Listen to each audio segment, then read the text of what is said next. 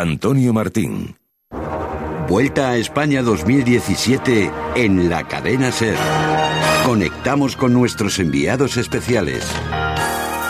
Conectamos, muy buenas tardes, la cadena Ser en seguimiento de la decimotercera etapa de la Vuelta Ciclista España, jornada que nos lleva desde Coín en tierras malagueñas hasta Tomares, eh, muy cerquita de Sevilla. Son 195 kilómetros. Se ha cortado en 3 kilómetros y medio el recorrido de esta decimotercera etapa que está presidida por el calor. Tremendo es el día posiblemente de más calor que hemos tenido en la Vuelta Ciclista. Se han alcanzado temperaturas de 36 grados centígrados que se incrementan algunos grados más eh, sobre el asfalto por donde están circulando ahora los eh, corredores. 104 kilómetros quedan todavía para la línea meta. Se ha formado una fuga. Está Alessandro Di Marchi, el cazaetapas italiano del BMC. Está Thomas Deguen, corredor del Loto, Courtois, el corredor francés del AG2R y el también francés Alexis Guguar, corredor del conjunto AG2R, que marchan con una ventaja de 3 minutos y 23 segundos sobre el pelotón principal. Pero qué duda cabe, hoy van a ser los equipos de los velocistas, eh, fundamentalmente el conjunto del Quick Step, el que busque la llegada masiva, porque Mateo Trentin está con muchas piernas y con ganas de conseguir su tercera victoria de etapa en esta vuelta ciclista a España. Se está están rodando a buen ritmo, a 44 kilómetros a la hora, que no está nada mal eh, para el calor tremendo que hace y que está pues acompañando a los eh, corredores a lo largo de los kilómetros que llevamos recorridos. Vamos a conocer novedades, vamos a conocer cómo era el ánimo de Chris Froome después de esa doble caída en el día de ayer, cómo está Alberto Contador, en definitiva, cómo están los hombres importantes en la clasificación general, todavía en la ruta, la unidad móvil de la cadena SER con Borja Cuadrado. Hola Borja, muy buenas.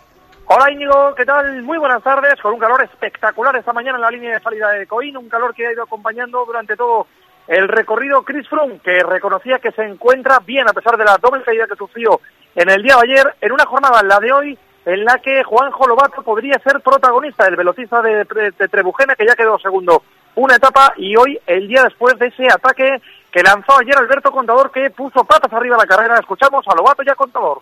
Sí, es una, una, etapa que él tenía marcada desde el, inicio de la, de la vuelta. Eh, estoy bien de forma, contento y con ganas de hacerlo bien hoy. Sí que es verdad que nos espera una, una etapa, una etapa, un fin de semana completito, eh, tanto con el día de, la pandemia como con Sierra Nevada. Yo creo que bueno, que va a ser un fin de semana bonito.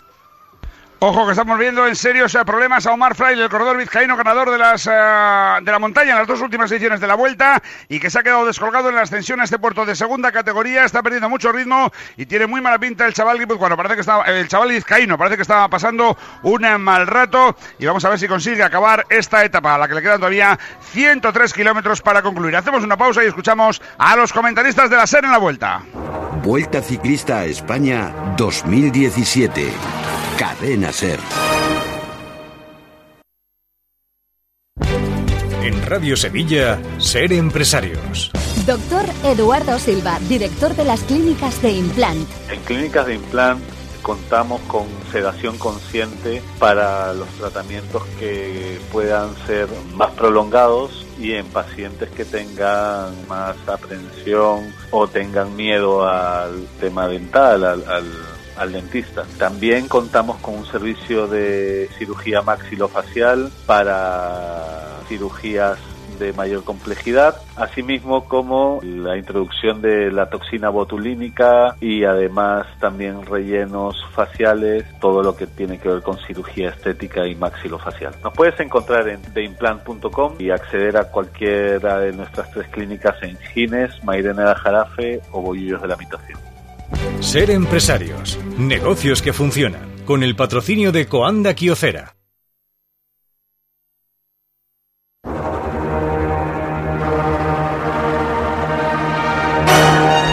Marqui, Degen, Kurtel, Bugar, los cuatro cabezas de carrera, todos situados a más de hora y media en la clasificación general del Mayotte en rojo, 3.29 sobre el pelotón donde el Quickster tiene absolutamente controlada la fuga. Comentarista de la cadena SER, queremos saber, Roberto Torres, los que esperas de la jornada de hoy. El final pica bastante hacia arriba. Hola, Robert, buenas. Hola, buenas. Pues sí, la verdad es que el final, aunque es para sprinter, hay a tres kilómetros y medio, hay un repecho muy duro y cuidado que hay alguien seguramente podría sorprender, ¿eh? Tiene que estar muy atento Queenster porque a tres kilómetros y medio hay una rampa sobre todo muy, muy dura que lo veo difícil que nadie la aproveche y pueda sacar unos metros. Pues alguno, algún caza etapas puede aprovechar, como dice Roberto Torres, esa rampa. Si no, veremos un sprint. A ver si tiene suerte Lobato, a ver si mete rojas y a ver si consigue la tercera porque la está buscando el hat-trick el eh, corredor Mateo Trentin, el ciclista del Quick Step. Aquí lo dejamos. Volvemos a lo largo de toda la tarde con más ciclismo, con más vuelta. Los enviados especiales de la cadena Ser.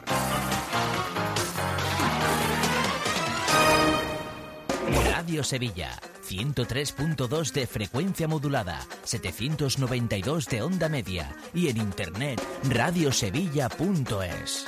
Cadena Ser, la banda sonora del deporte. Libre y directo. La actualidad deportiva en Radio Sevilla con un estilo libre y directo. Hola, ¿qué tal? Buenas tardes. Bienvenidos a este primer programa del mes de septiembre. Ha terminado el mes de agosto, es el último día para que los equipos españoles puedan fichar o vender jugadores. Un día especial porque, como han escuchado también, llega la vuelta ciclista a nuestra ciudad. Va a terminar en el bellísimo pueblo de Tomares. Está todo preparado y se tienen que preparar en Tomares para recibir el final de la vuelta y los sevillanos también porque va a haber cortes de tráfico, ya hay cortes de tráfico como todo el mundo sabe. Preparado para eso y para saber si va a llegar algún futbolista más. Si todo va con normalidad, en este último día, ojo, si todo va con normalidad, en lo que queda de día tendremos un movimiento más en el fútbol sevillano, pero esto no es seguro, ni en el capítulo de entradas ni en el capítulo de salidas. El movimiento debe ser para el Sevilla y posiblemente mm, de un centrocampista. Pero nada es seguro. Eh, puede ocurrir, apostaría por ello, pero no es seguro. Repito, por si después no viene, que siempre hay alguien que dice dijo aquello y ocurrió esto otro. Puede ser, puede ser. Puede que se produzca también alguna salida muy improbable, a pesar de que ayer los rumores se desataban en torno a la figura de Ensonsi y el Fútbol Club Barcelona, pero esto parece bastante poco probable. Si todo va con normalidad, un último movimiento para el Sevilla porque Florencio Ordóñez, buenas tardes. Buenas tardes. En el Betis han dejado claro en la presentación de Joel Campbell que la plantilla ha quedado cerrada en el día de hoy con esta presentación y con una última salida que también se ha confirmado. Efectivamente, se ha hecho oficial lo que ya se sabía. Ayer ya comentábamos que salía del Villamarín Zozulia, se ha hecho oficial esta mañana y es posible que encuentre acomodo aquí en España. El Albacete, por ejemplo, es un equipo que está interesado en Zozulia, pero lo importante en el Betis era la presentación del que eh, es el último fichaje del Betis para esta próxima temporada. Joel Campbell, el futbolista que viene del Arsenal, es curioso, cinco años después, en las mismas, exactamente las mismas condiciones, cedido sin opción a compra por el mismo equipo.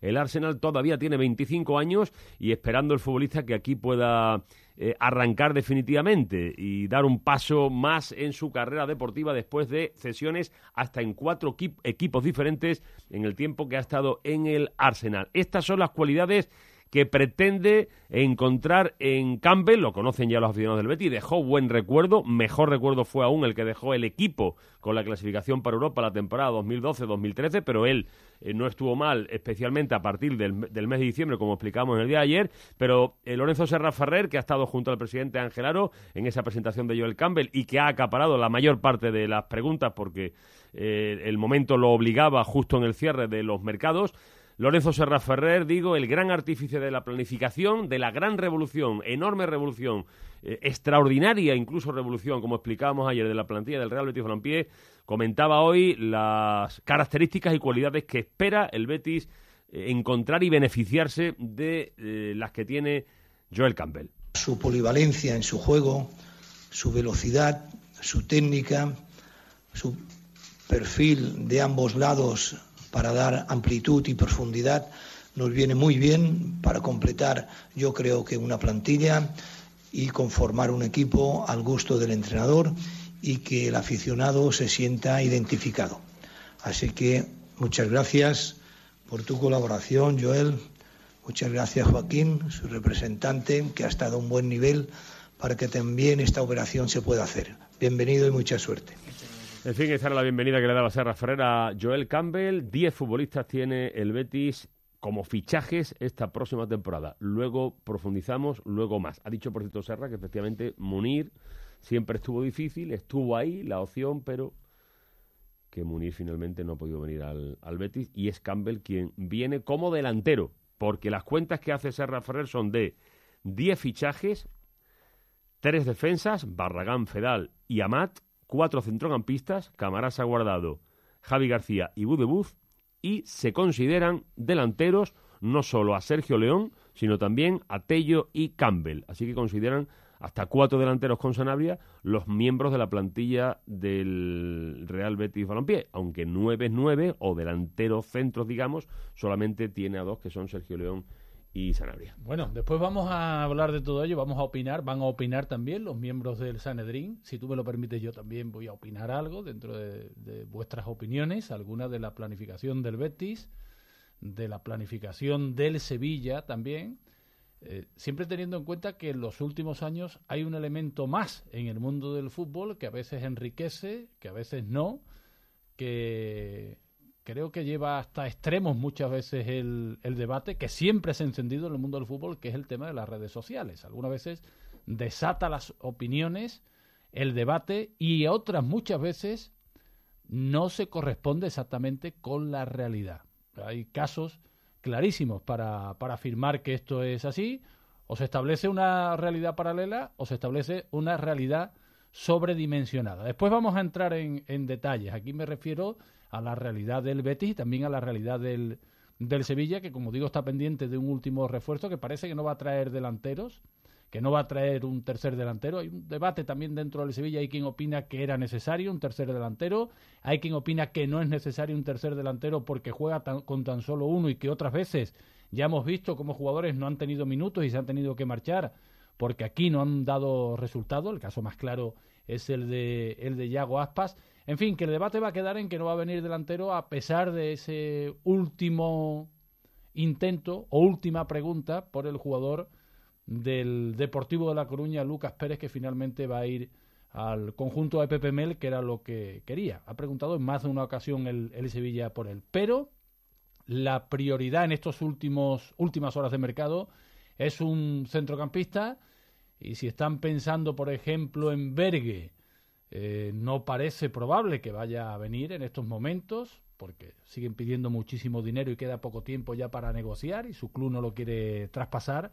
Así que miren hacia otro lado, pero siempre sin elevar nada definitivo. Digo que se sobredimensiona todo porque a día de hoy, por ejemplo, mm, si eh, acudimos a las redes sociales para pulsar lo que la mayoría piensa de un caso y de otro, a día de hoy la planificación del Betis para sus aficionados, no para todos, pero sí para una mayoría, es maravillosa.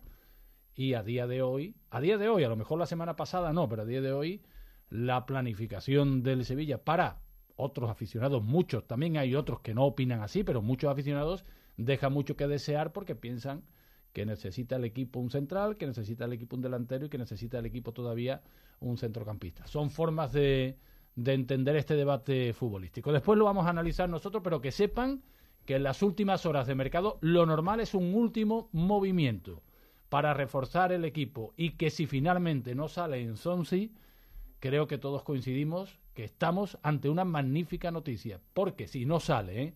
Que parece que el Barcelona está mirando hacia otro sitio y sigue mirando hacia otro sitio, además ya saben que tampoco están muy orientados. Si no sale en Sonsi, su padre lo ha ofrecido por media Europa, estamos hablando de algo muy positivo para el Sevilla, porque en caso contrario, se puede marchar todavía en las últimas horas de mercado y a ver cómo se refuerza el equipo buscando un efectivo similar, porque sabemos que el jugador está despistadillo, pero que en plenitud de condiciones estamos hablando de un jugadorazo. Todas estas cosas y también la opinión de los oyentes en libre y directo deportes arroba gmail.com con Manolo Arenas que dirige técnicamente el primer programa deportivo del mes de septiembre. Libre y directo. Libre y directo. Manolo Aguilar. Hola, me llamo Eva y así es como me siento cuando me miro en un espejo. Las personas con anorexia tienen una imagen distorsionada de sí mismas. Tratamiento en trastornos alimentarios SAMU Wellness, anorexia, bulimia, con ayuda especializada, atención integral y apoyo a las familias. Ha llegado el momento de quererse. Infórmate en samuwellness.com, tu clínica de bienestar emocional. Hola.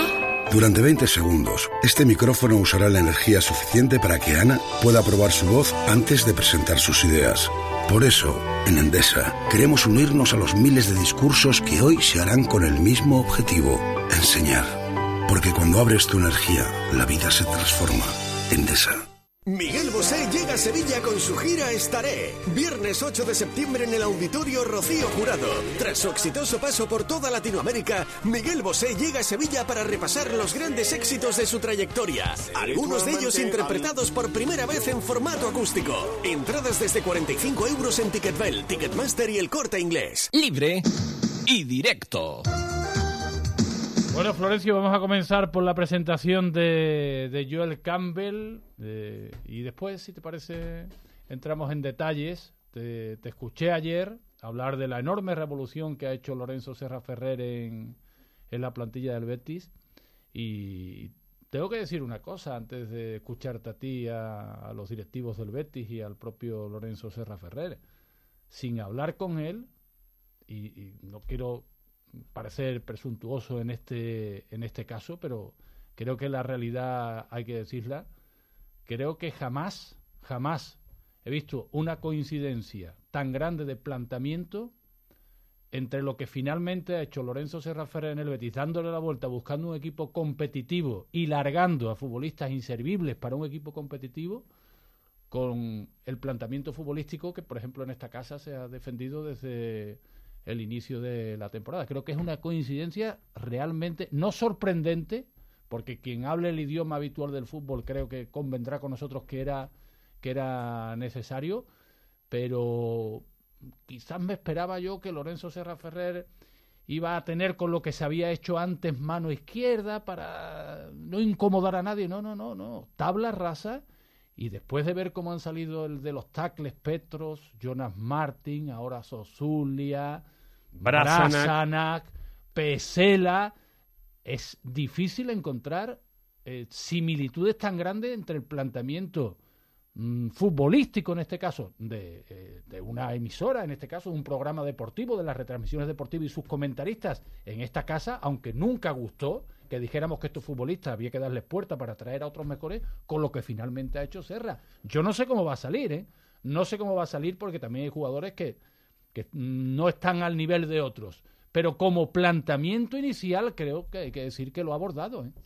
Don Lorenzo, ¿eh? 10 fichajes, 10, no 4, buenos, 10, de los cuales, si acaso dos, mm, si acaso dos, no van a tener, o uno, no van a tener mucho protagonismo, digamos que serían fichajes más propios de otras épocas, pero de los 10, eh, creo que 7 u 8 van a ser habituales titulares o van a tener mucho protagonismo en el Real Betis Balompié. Y bueno, ya lo de las salidas, hasta de 20 futbolistas ha salido el Betis. Yo excluyo siempre las circunstancias especiales y por lo mucho que, que dieron, especialmente Rubén Castro y, la salida también de, de Ceballos, pero se ha salido de otros 18 futbolistas que claro que había que, que hacer una revolución en la plantilla y claro que había que meter la tijera como la ha metido Lorenzo Serra Ferrer. Por eso, cuando hemos criticado previamente, previamente, yo no digo nosotros, ¿eh? hay también otros muchos medios, otros muchos compañeros, ¿eh? no digo que seamos los únicos, pero sí es verdad que eh, contra los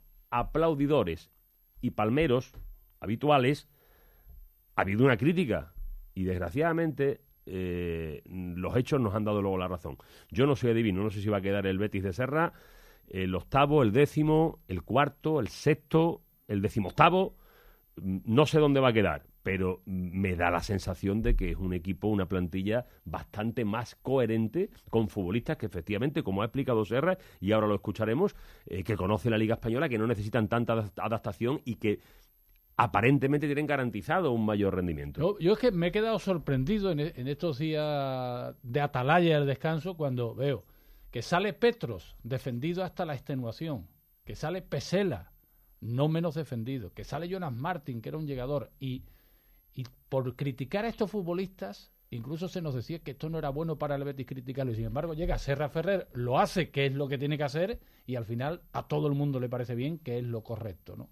Entonces, creo que hay que decirlo, que el planteamiento inicial de Radio Sevilla, que tanto molestaba al decir que había futbolistas que no tenían el nivel para hacer un Betis competitivo, de hecho quedó el 15, es el que asume el hacedor de este equipo, que es Lorenzo Serra Ferrer, y nadie osa discutir una decisión que parece correcta. Por eso digo que sin saber lo que va a pasar, lo ha abordado, sin saber lo que va a pasar, lo ha abordado porque no era difícil, no era difícil tirar por tierra el pequeño edificio mal construido que, que estaban realizando en el club. Pero ahora vamos a ir con todo eso. Vamos a empezar con el presentado primero. Joel Campbell. Estaba, deseando decir esto. Sí, sí, sí. Luego, luego comentamos más cosas cuando escuchemos también a Serra Ferrer, pero eh, esto es lo que a mí más me ha llamado la atención de lo que ha dicho Joel Campbell en su presentación como futbolista del Betis, acompañado por el presidente Angelaro y por el vicepresidente deportivo Lorenzo Serra Ferrer. El año que estuve, aparte que no fue muy bien, pienso que la vida, el equipo, todo, la ciudad,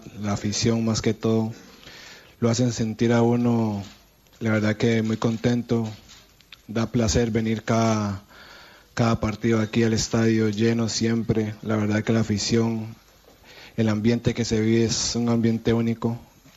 Bueno, yo he tenido la, bendición de estar en varios países jugando varios equipos y creo que afición como esta hay pocas, que aunque el equipo vaya mal o vaya bien, siempre están ahí apoyando al 100% y eso, eso es lo que hace un equipo grande, la afición los elogios a la afición que dejaron muy buen recuerdo en Joel Campbell y también buen recuerdo de Campbell en la afición, repito, sobre todo cuando empezó a jugar con regularidad en el mes de, diciembre. No es un futbolista goleador, solo metió dos goles en, el, en su año en el, en el Betis, llegó a marcar hasta 11, como decía ayer, en Olympiacos, 8 en la Liga eh, y otros 3 entre la Copa y la, y la Champions pero mm, el Betis lo trae como atacante y para que le dé lo que escuchábamos al principio, ¿no? Las características que explicaba el propio Lorenzo Serra Ferrer. ¿Plantilla cerrada?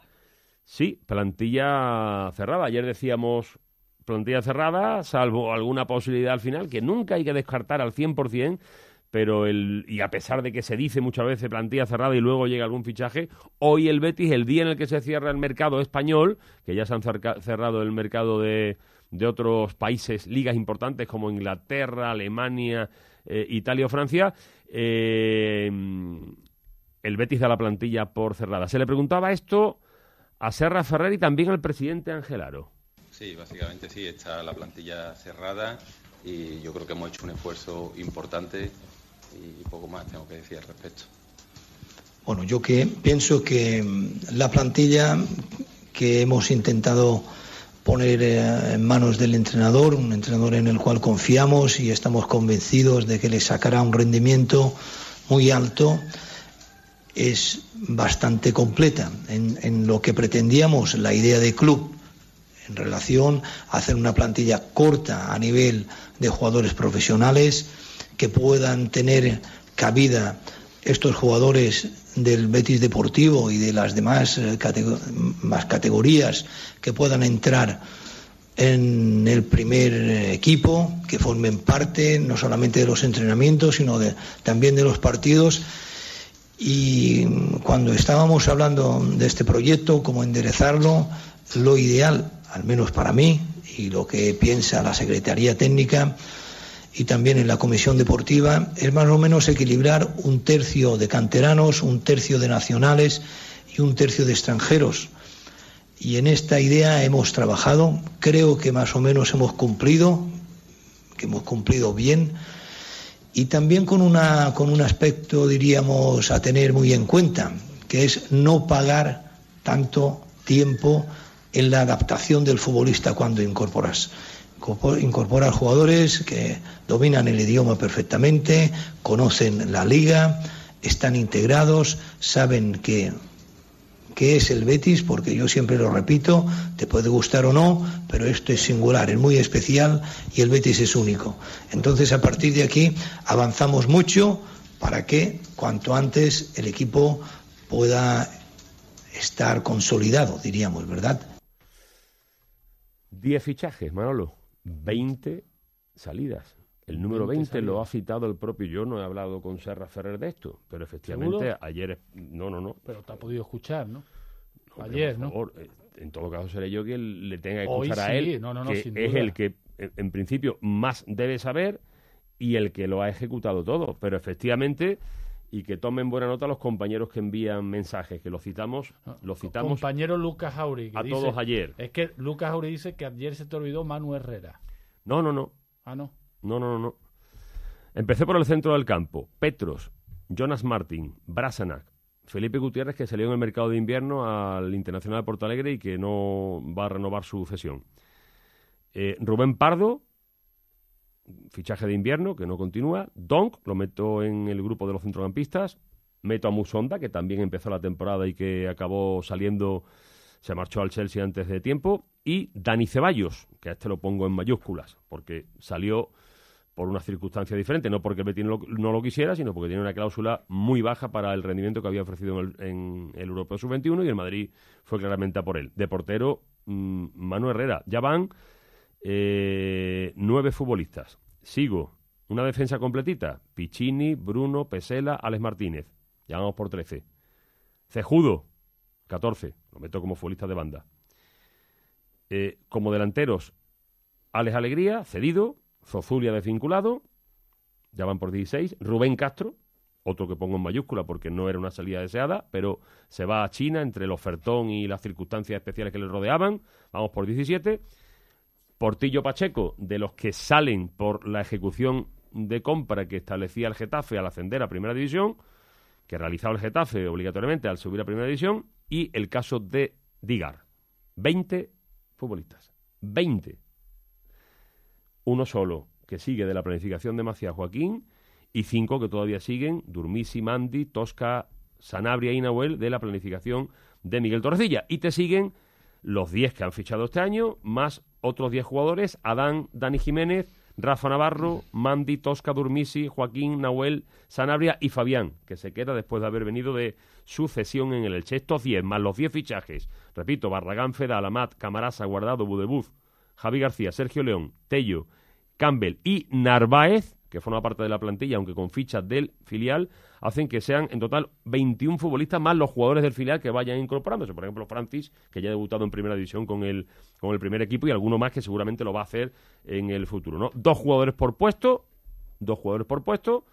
Eh, un tercio de canteranos, un tercio de nacionales, un tercio de futbolistas extranjeros. Creo que una planificación bastante coherente. Y sobre todo, y sobre todo muy, muy necesaria. Muy necesaria. A eso, a eso iba yo. Yo me refiero al concepto. Después hay jugadores que me gustan más y que me gustan menos. Por ejemplo, que Javi García era necesario, o Camarasa para darle empaque al centro del campo. Tello, velocidad, otros que hay que ver más, como Barragán, como Amat, evidentemente dudas. Campbell, ya lo veremos, pero en cuanto a concepto, es decir, no me vale lo que había, lo que se elogiaba con el tackle y todas esas cosas que ya sabemos, porque no vale para ser un equipo competitivo, hay que darle la vuelta al equipo. Ese es el concepto. Después ya veremos la posición final, pero el concepto es totalmente nuevo, innovador y diferente a lo habitual en los años anteriores. Revolución en la plantilla de Lorenzo Serra Ferrer, que se lo planteábamos así y respondía de esta manera el vicepresidente deportivo y gran artífice, que duda cabe, de esta enorme y profunda revolución. Bueno, sin duda que yo expuse mi punto de vista, mi idea en relación a, poder cambiar, darle un vuelco a esta situación que a veces es difícil de poder explicar el por qué. A veces no se consigue cuanto antes eh, pues esta estabilidad y esta situación de sensación de grupo, de equipo fuerte, ¿no? Claro, y esto eh, fue consensuado, esto fue aceptado y nos pusimos en marcha en esta idea. Mm, tenga en cuenta que entre lo que son fines de contrato, jugadores traspasados, cedidos, final de cesión, hemos hecho 20 salidas. 20 más 10 entradas. Pues bueno, esto tienes que estar muy, muy ágil, muy fuerte en, cuanto a la voluntad para poder superar estas pequeñas situaciones que siempre se presentan. Es decir, entrar un futbolista es, más fácil, es un momento de alegría. Estamos al lado de Joel cuando le tienes que decir a un futbolista que eh, creemos y pensamos que otro futbolista lo va a hacer mejor que él, no es tan fácil. ¿no? En fin, esto es lo que explicaba Lorenzo Serra Ferrer. Entre esto y mes de marzo, hace nada, ¿eh? A dos meses de acabar el campeonato. Eh, rotundamente tenemos que decir que Víctor del Amo, Víctor Sánchez, Sánchez del Amo, Sánchez. va a seguir siendo el entrenador del equipo el año que viene. El equipo sabe a lo que juega. El equipo está en crecimiento. Que llegó a decir el vicepresidente López Catalán.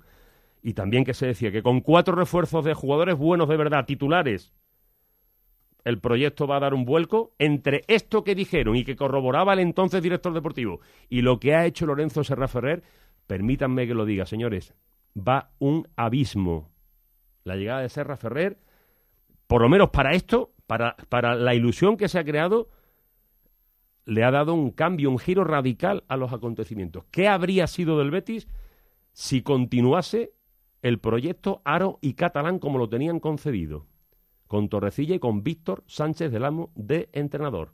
Afortunadamente se racionó en el cambio de entrenador y se trajo a la persona que sin duda alguna le debería dar, le debería dar un giro y un punto de inflexión a la mediocre trayectoria deportiva del Betis en los últimos años, salvo la temporada de Campbell, precisamente cuando consiguió la clasificación europea. Y además, voy a decir otra cosa, aparte de autoridad, personalidad y conocimiento, se puede equivocar. Ya digo, yo no sé si va a quedar el Betis cuarto o decimoctavo, porque esto es fútbol, pero la coherencia es mucho mayor. Además, es valiente y ambicioso como pocos, o como casi ninguno ahí dentro. Porque han hablado que de objetivo no van a comentar nada, no van a especificar posición u objetivo claro. Pero escuchen a Lorenzo Serra Ferrer cuando se le pregunta, el querido Ismael Medina lo ha vuelto a intentar Sí, hoy. señor. Yo lo hice en la penúltima, última, penúltima eh, rueda de prensa de presentación, lo ha hecho hoy. Y escuchen lo que decía Lorenzo Serra Ferrer recordando, por cierto, el partido del pasado viernes frente al Celta y rememorando historias grandes, no muy lejanas en el Betis. Pues no me voy a pasar de arrogante, pero me recordó estas noches de Champions, mágica en la cual el público estaba totalmente entregado y el cual el jugador estaba muy protegido y muy seguro de sí mismo en relación a que cualquier esfuerzo estaba gratificado, cualquier acción estaba compensada y el futbolista se sentía más seguro de sí mismo y desaparece el cansancio, desaparecen eh, las dudas y todo es eh, pues esto, un equipo que lucha por, por, el, por el objetivo que no es otro que complacer un poco esta felicidad que reclama el bético. Y eso esperamos, que, que el aficionado se sienta a gusto, se sienta identificado con los jugadores, con el juego, con su actitud y con la manera de ser de este club. Usted siempre ha sido ambicioso, por lo que hemos conocido. ¿Qué objetivo se marca viendo la plantilla que hay? Usted lo sabe, no hace falta que me lo pregunte. Dígalo usted. Pero bueno, dicho esto, eh, el respeto, la humildad, como ha dicho Joel, siempre tené- tenemos que ir de la mano de él. Cuando perdamos la humildad y el respeto, estamos mal. La primera división es, un- es una categoría hoy por hoy difícil, complicada, siempre lo ha sido, no ahora. Pero yo creo que el Betis, eh, seguro que tenemos ilusión y sueños que cumplir y ya te puedes imaginar. Pues ahí está el guiño y ahí quedan las palabras de Lorenzo Serra Ferrer. Hay, hay personas que se molestan también aquí, como hay tantas corrientes de opinión, que se molestan también cuando elogiamos, consideran algunos de forma exagerada a Serra Ferrer. Yo, yo no digo que vaya a ser un éxito rotundo el proyecto de Serra Ferrer, pero insisto, me refiero otra vez a la coherencia y a lo que hubiera sido el proyecto, que lo dijeron en su día, si no llega a venir Serra Ferrer al, al Betis. Eh, pero sí es verdad que eh, su estancia en el Betis, su pasado en el Betis, está casado con el éxito. Y que hasta ahora ha hecho muy bien las cosas como entrenador, es cierto. Ahora está como vicepresidente deportivo del cargo, pero eh, el, director deportivo, vaya, el hombre que ha llevado la planificación, que él, por cierto, quería también decir, agradecer a la comisión deportiva eh, Aro Catalán y el entrenador, a, su cuerpo técnico, que por supuesto también han, trabajado a Lesi, Jaime, Caña con él, evidentemente, tienen que hacer un esfuerzo de, de, muchas horas, incluso hasta el director general, a Federico Martínez Federico Martínez Feria, perdón, lo ha nombrado también, pero eh, indudablemente Lorenzo Serra Ferrer es el hombre que mm, intenta darle este punto de inflexión al Betis. Planificación coherente. Adivinos no somos. La temporada dirá, de momento sí es verdad, que en las dos primeras jornadas, en el arranque, ha mejorado, ha mejorado lo de las dos temporadas anteriores. No te pasan una, ¿eh? Te equivocas en un apellido y ya los compañeros mandándome entre tantos nombres. Se tiene que equivocar en algún apellido. Bueno, voy a hacer un alto. Voy a tener que escribirme las cosas, como, como, hace veintitantos años. Confunde los apellidos y además no, tú, pero, tú lo confundes sin querer. Yo alguna vez lo he hecho queriendo. Tengo que ¿Ah, sí? sí, sí, sí. ¿Alguna vez te Muy malvado eres tú, ¿eh? Sí, sí, sí. Adelante con la ¿Qué publicidad. Me, gusta, me gustan mucho las películas de... De Martínez Del susodicho, ¿eh? Libre y directo. Aiza es tu coche sin carnet, gasta muy poquito y aparca súper bien. Aiza es tu coche sin carnet, con la garantía Andalucía sin carnet. Aiza. Andal Group. Visítenos en Polígono Calonge Sevilla y en andaluciasincarnet.es. Refranero popular de Les Luthiers, número 58. Relojes, chaque heure pour la minoría. Flor de reloj. No te pierdas Chist Antología. Celebra con Les Luthiers su 50 aniversario y revive en directo algunas de las mejores obras de su carrera. Ocho únicas funciones desde el próximo viernes en el Teatro de la Maestranza. A la venta en taquilla y en teatrodela-maestranza.es. Les Luthiers, Premio Princesa de Asturias 2017. Yo no quiero franquicias. Yo no quiero un dentista diferente cada vez que acudo a la clínica. Yo no quiero que negocien con la salud de mi boca. Si buscas odontología de calidad y con garantías, ven a Dental Implantology, donde los doctores Cobo y Mumpao, con más de 15 años de experiencia, disponen de las técnicas más avanzadas. Comienza ahora tu tratamiento y empieza a pagarlo en octubre sin intereses. Nos encontrarás en Ronda de Triana, Los Palacios y San José de la Rinconada. Pide tu cita en el 954 3372 46. En estas vacaciones saldrán a la carretera millones de automóviles y millones de teléfonos móviles. Los teléfonos móviles pueden salvar vidas en caso de accidente y también pueden perderlas. Antes de que sea tarde, Cruz Roja te recuerda que utilizar el móvil conduciendo multiplica de 4 a 9 veces el riesgo de accidente.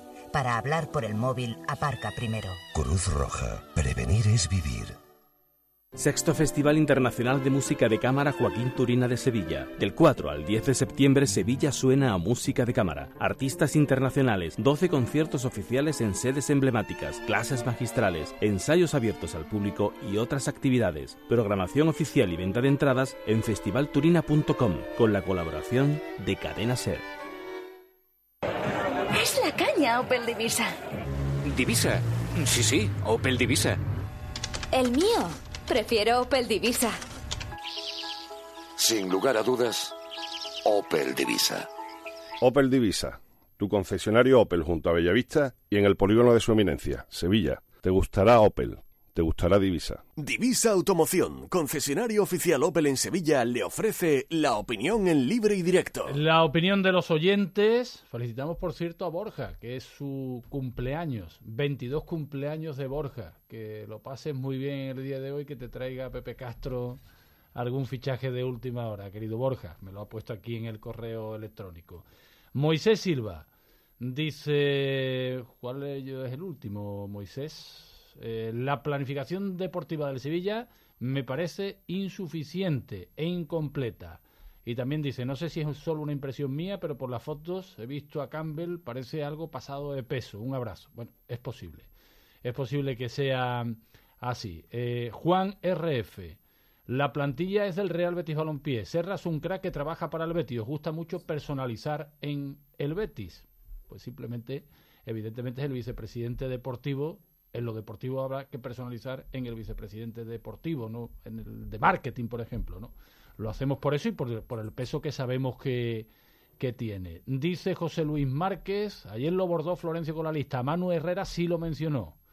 dijo que Víctor se lo llevaba cuando jugaba afuera. Por cierto, algunos palmeros se la copiaron eh, en un informativo de la noche. Saludos desde, desde Huelva. Bueno, la lista está ahí, evidentemente eh, es un dato objetivo que ayer comentó Florencio y que hoy mismo ha comentado Lorenzo Serra Ferrer. Fernando José, dejaron pasar a Vaca rebajado ficha y deseando venir, a Betty loco por venir, a Arana y va por Lucas Pérez faltando dos días, aunque primeras opciones, ¿no?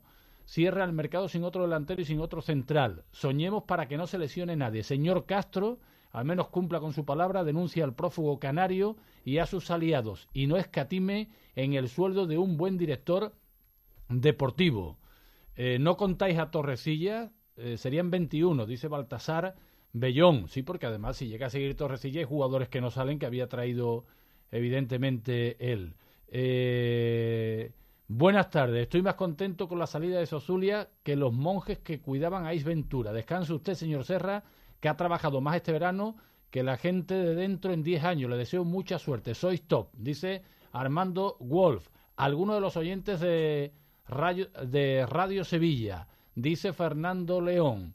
Llevo usted diciendo muchos años que la vuelta de Serra era claudicar ante el entorno y que si había llevado al mayor calcao, lo, lo mismo haría con el Betis. Perdón usted, Fernando, yo no he dicho eso.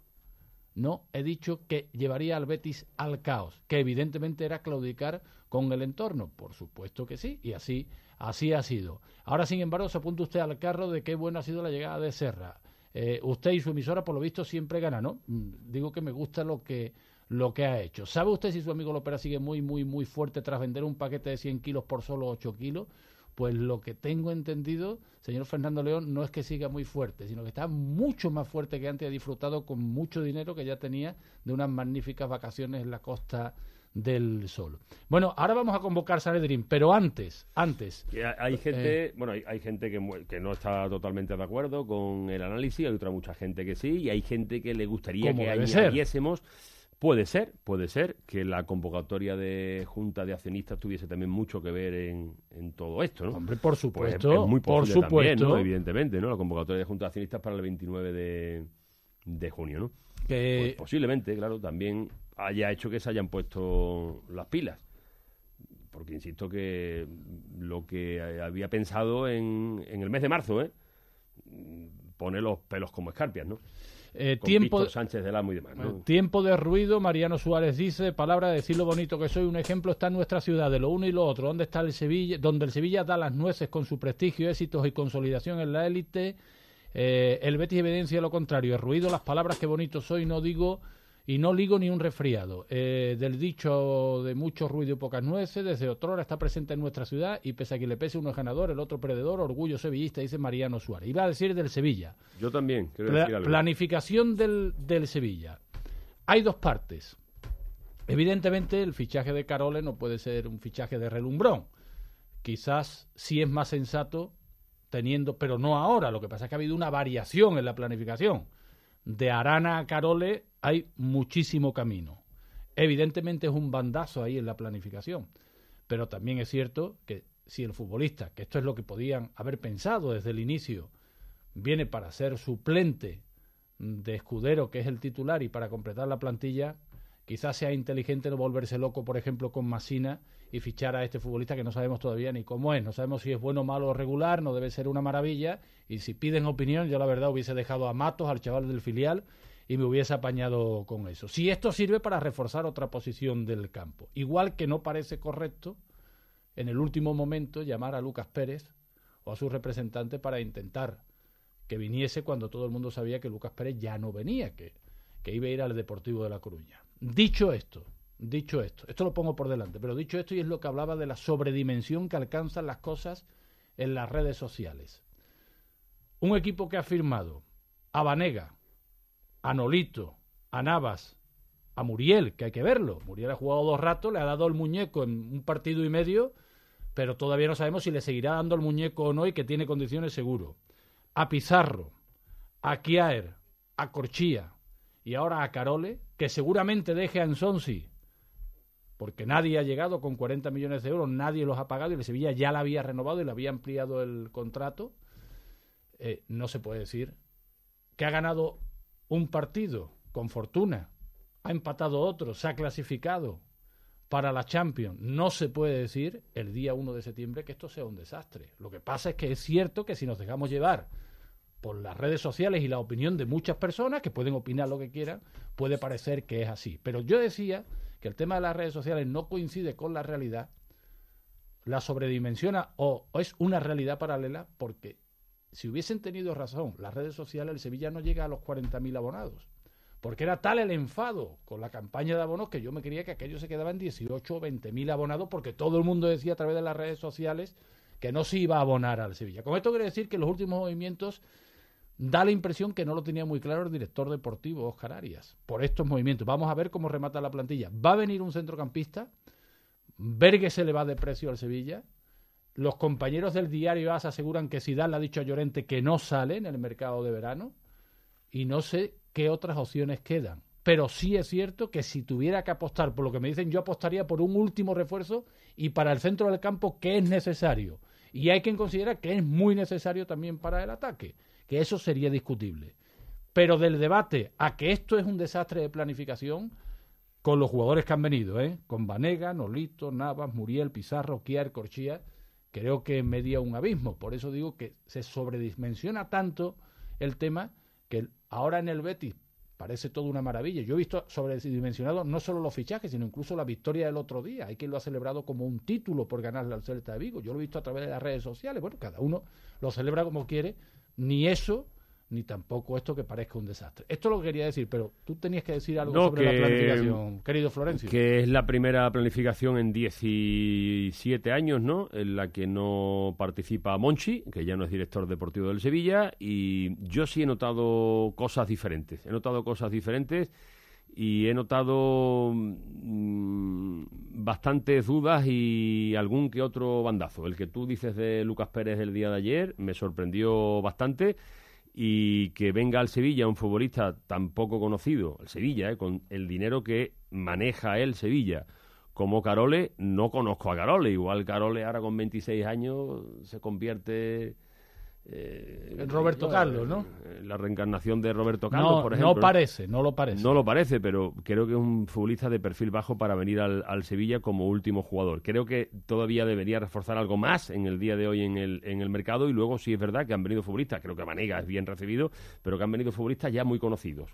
Caso de Manega, caso de Jesús Nava, que no ha sorprendido la planificación del Sevilla eh, esta temporada y que evidentemente con dinero puedes fichar a mejores futbolistas. Para mm, fichar a mejores futbolistas con dinero tienes que estar en crecimiento durante muchos años como el Sevilla ha demostrado, ¿no?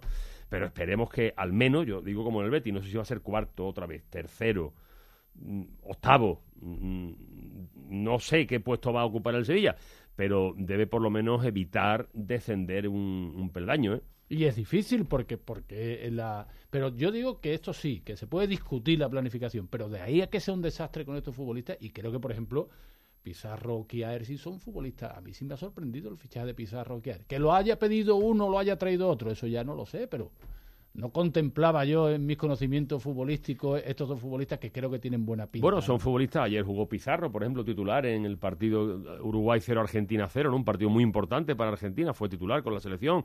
Kiar, internacional con la selección danesa, tiene buena planta también. Eh, sí, son futbolistas que también han costado un dinero, sobre todo el, el central.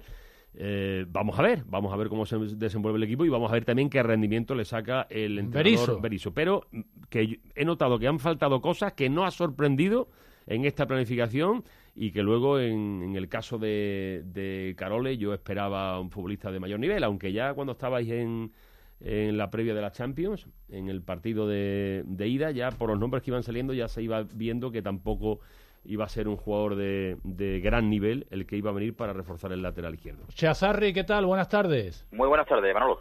Espina, buenas tardes, compañero. Buenas tardes, Manolo. ¿A 1 de septiembre todo es magnífico en el Betis y un desastre en el Sevilla? Hombre, eh, más o menos ese clima sí que está, ¿no? Eh, lo que pasa es que puede ser un poco engañoso porque esto acaba de empezar y esas sensaciones eh, dentro de una semana podemos hablar absolutamente de lo, de lo opuesto, ¿no? Pero es evidente que en el Betis hay mucha ilusión porque por primera vez en mucho tiempo se detecta que hay base para el cambio y eso mueve al Bético a, yo diría que casi casi la euforia y en el del Sevilla que se mueve en altas aspiraciones, cuando el sevillista no ve que la plantilla está absolutamente rematada, como sabe que vienen partidos muy duros y como sabe que vienen metas exigentes, pues tuerce un poquito el, el gesto, ¿no? Pero vamos, todo eso lo coloca al final lo que sabemos, los partidos, el balón y, ganar, ¿no? Que eso es lo único que vale. ¿no? La pelotita. Eh, es verdad que a 1 de septiembre ya se han jugado algunos partidos y entonces se han visto cosas en los equipos. A 20 de agosto era la misma sensación. El Sevilla seguía siendo un desastre porque la gente exigía y parecía lo mismo, que iba a ganar la Champions el año que viene. Bueno, la palabra Champions la ha dicho Serra, no la ha dicho yo. Eh, pero no, evidentemente decir estas cosas es una barbaridad y a mí me parece que pasa lo mismo de todos los años, que el sevillista siempre quiere más y que el Bético lo que le trae, pues este año es verdad que hay más ilusión y que tiene otra pinta, por lo menos en mi opinión, pero es mi Vaya hombre, menos mal que lo reconoce, te ha costado. No, pero es que la opinión de la mayoría de los, o de muchos béticos, es la misma todos los años, Florencio, es la misma todos los años. Eso sí es verdad. Eso sí es verdad, pero este, este año parece que ha habido más coherencia y, más conocimiento y más implicación. y más implicación. Parece, pero luego la pelota eh, pone a cada... La pelota no miente. Bueno, eh, el Sevilla está por venir un jugador y apostaría por un centrocampista. ¿Es lo que necesita? ¿Necesita eso y más? ¿Hubieseis preferido un delantero? ¿Un central?